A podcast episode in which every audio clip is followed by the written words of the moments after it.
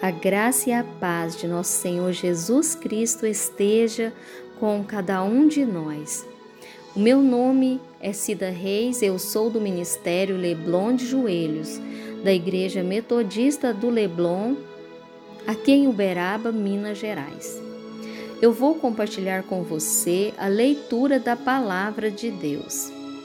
Hoje nós vamos ler no livro de Mateus, no capítulo 22, a partir do versículo 34, onde fala sobre os maiores mandamentos. Diz assim a palavra do Senhor. Quando os fariseus ouviram que eles fizeram emudecer os saduceus, reuniram-se no mesmo lugar. Um deles, doutor da lei, interrogou-o para o testar. Mestre, qual é o grande mandamento na lei? Respondeu-lhe Jesus: Amarás o Senhor teu Deus de todo o teu coração, de toda a tua alma e de todo o teu entendimento.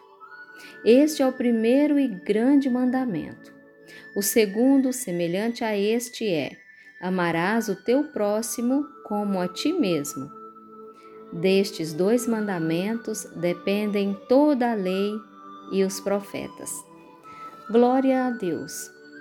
Senhor, nós te agradecemos porque por meio da tua palavra nós entendemos que o Senhor está acima de todas as coisas e nós devemos amar, adorar, glorificar e honrar o teu santo nome.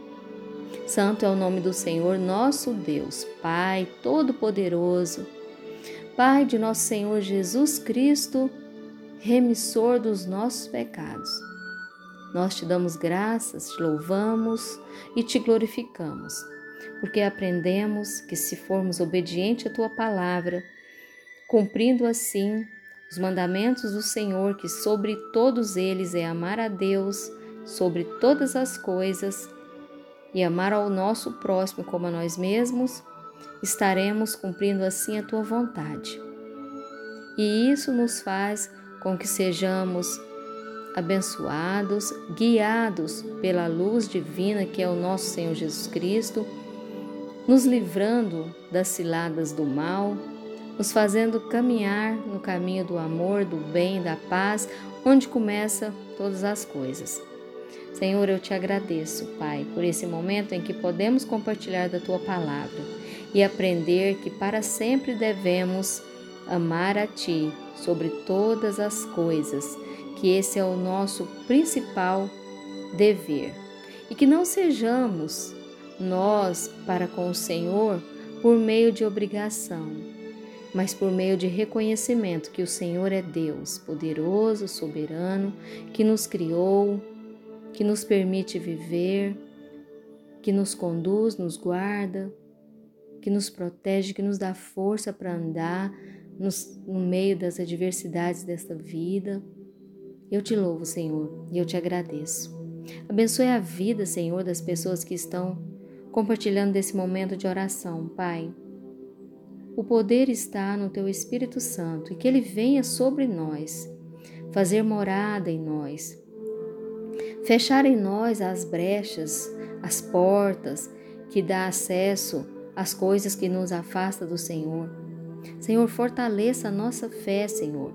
Estamos vivendo momentos tão delicados, ó Pai, mas o Senhor é um Deus de amor e de luz e que nos ensina que se formos obedientes aos teus ensinamentos, o Senhor nos guardará e estará conosco até a consumação dos tempos. Assim diz a tua palavra. Eu te louvo e te agradeço em nome de Jesus. O Senhor venha abençoar a vida de cada um de nós, de acordo com o teu querer. Para todos sempre, Senhor. Amém.